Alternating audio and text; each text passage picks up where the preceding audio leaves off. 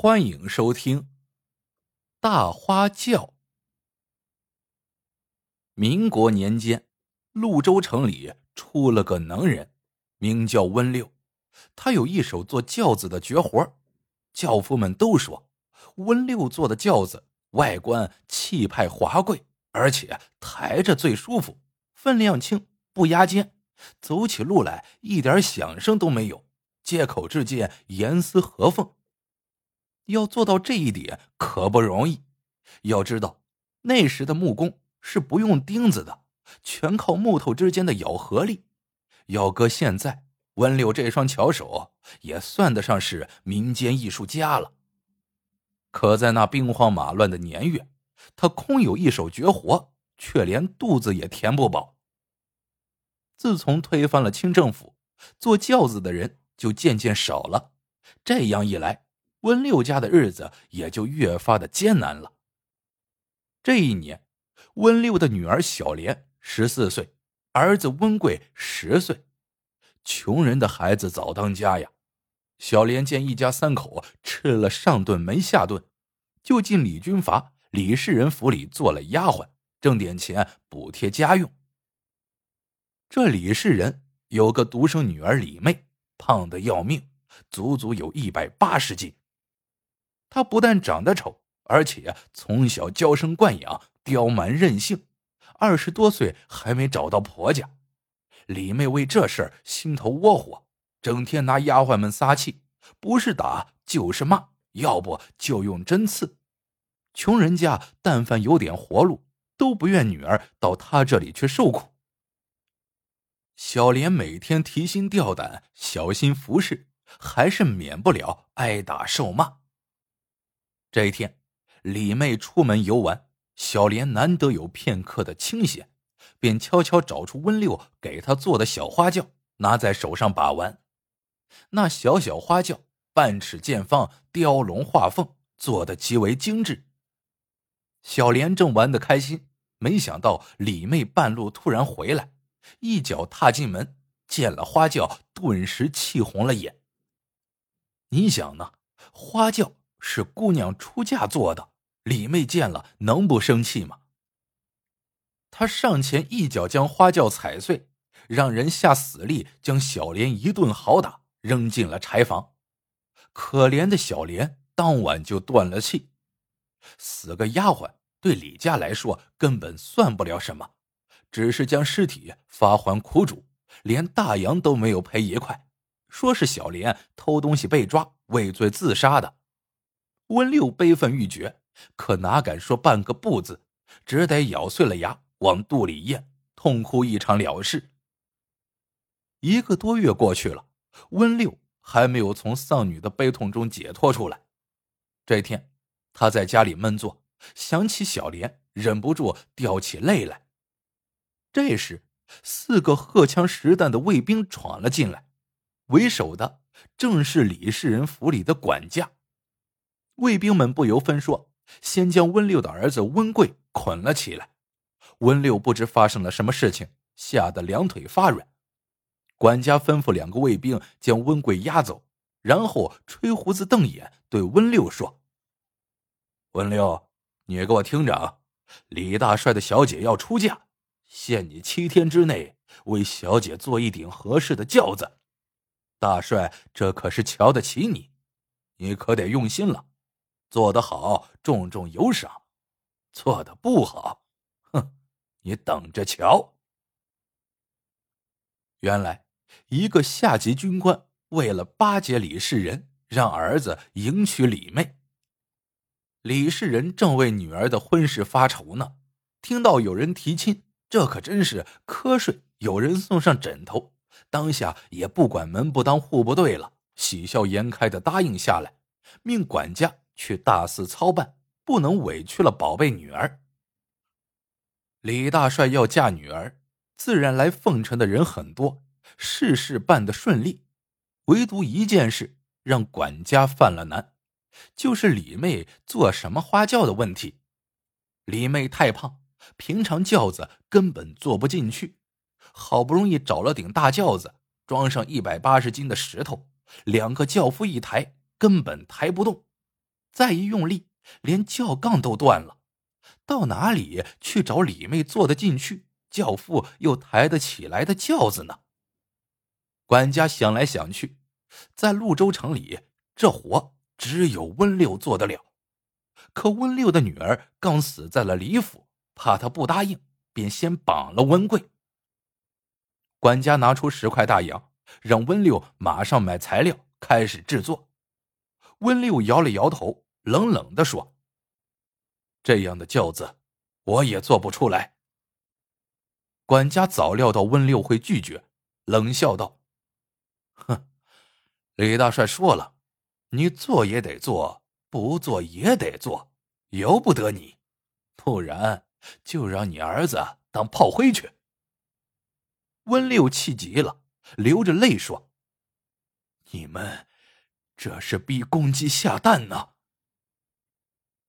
管家阴沉沉的一笑，扔下了一句话：“七天之后，我来验货。”管家让剩下的两个卫兵把温六看管起来，别让他跑了。要买什么东西，通通让卫兵去办。温六被逼得没法子了，每天闭门不出。只盯着家中的一顶小花轿发呆，什么活也不干。这顶小花轿也是他做给小莲玩的，他只有这个手艺，只能做这些给女儿当玩具。他大帅家的女儿是人，咱穷人家的女儿也是爹娘的心头肉啊。温六没什么给女儿的，只希望将来女儿出嫁的时候，拿出最好的手艺，精雕细琢。为女儿做顶最气派、最漂亮的花轿，可如今欺人太甚的是，这些人还逼他给害死女儿的仇人做花轿。温六心里那个气呢，可又无可奈何，只是一个劲儿的掉眼泪。三天之后，李妹和管家跑来查看，见温六没开工，大发脾气。李妹将那顶小花轿踩得稀烂。大骂道：“你再不干活，我用针把你眼睛给刺瞎！”温六像个木头人一样，呆呆的望着那顶被踩烂的花轿。李妹叫人用鞭子抽他，他也不动。邻居们见了，都偷偷的抹眼泪，悄悄的议论说：“温六这下死定了，他这是在等死啊！”可谁都没想到的是，第五天夜里。院子里响起了锯木头的声音，两天两夜，温六不眠不休，直到第七天傍晚，一顶大花轿端端正正的摆在了李府。这是一顶带帷幕的暖轿，全用硬木做成，雕龙画凤，轿杠是上好的白蜡杆，全部漆成红色，透着喜庆。尤其难得的是。轿身看起来并不庞大，可掀开帷幕，里面的空间却极为宽敞，看得出温六是花了心思的。李府里围观的下人们私下都说，能用这么短的时间做出这顶花轿，温六真是能人呐。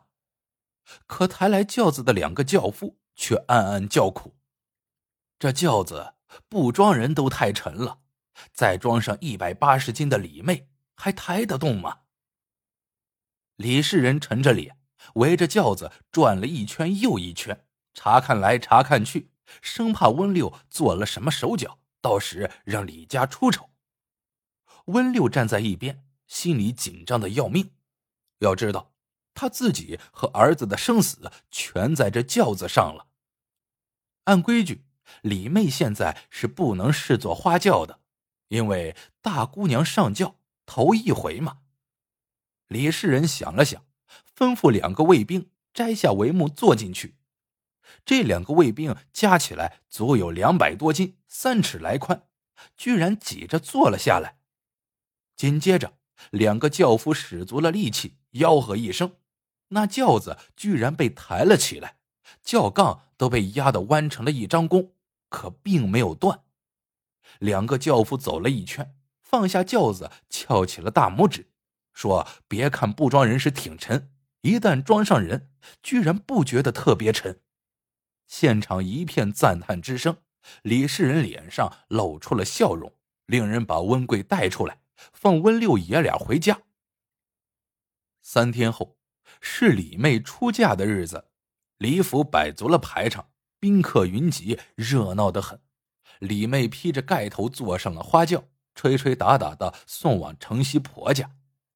两个轿夫走了没多远，就觉得轿子乱晃，听见李妹大声嚎哭起来。按规矩，大姑娘出嫁是要一路哭到婆家的，大伙儿也就没在意。等到了婆家，新郎官一掀轿帘，眼前竟是一块木板遮挡着，看不见花轿里面。连忙找人砸碎木板，一看，吓得一屁股坐在了地上。只见李妹被牢牢的卡在轿子里，脸色青紫，两眼翻白，看样子是被活活吓死的。这可不得了啊！李世仁又惊又怒，抓住轿夫一顿拷打。轿夫们说，好像听到李妹叫什么小莲。李世仁马上去温六家抓人。可连根人毛也没有捞到，这事很快就传开了。人们私下都说这是报应啊！李妹为花轿害死了小莲，小莲就在花轿里将李妹吓死。其实真正的原因只有温六知道，他在花轿上做了手脚。首先，这花轿的四个轿脚有机关，内藏弹簧。弹簧一头连到座位底下，另一头连着钢球。轿子里没人的时候，钢球缩在轿脚里不着地。由于轿子自身很重，放在地上的时候，四脚都钉进地里，抬起来很困难。可一旦坐上了人，钢球就被压得着地了。起轿时能在地上短距离滚动，轿夫就会觉得坐上人之后反倒省力了。一旦走起来，配合得当，倒不费力气。而真正将李妹吓死的，却是另外的机关。那李妹生性好动，哪里肯顶着盖头老老实实的坐到婆家？花轿没走多远，她就扯下盖头到处看，身子一震动，触动了座位底下的卡簧，卡簧弹起，两边的木板一起向里弹压，将人卡在里面，动弹不得。然后轿帘处的一整块木板就会落下来，将轿子封得像个棺材一样。而落下来的这块木板上竟然贴着小莲的照片。李妹哪知道这些机关，她见自己像是坐进了棺材，又看到木板上小莲的照片，脑子里只有一个念头，以为小莲来向她索命了。她人比较胖，心脏。本来就不好，被这么一下，就一命呜呼了。就这样，温六为女儿报了仇，他不敢在潞州城久留，带着儿子逃到了乡下，隐姓埋名，再也不做花轿。这一手绝活也就慢慢的失传了。好了，这个故事。到这里就结束了，喜欢的朋友们记得点赞、评论、收藏，感谢您的收听，我们下个故事见。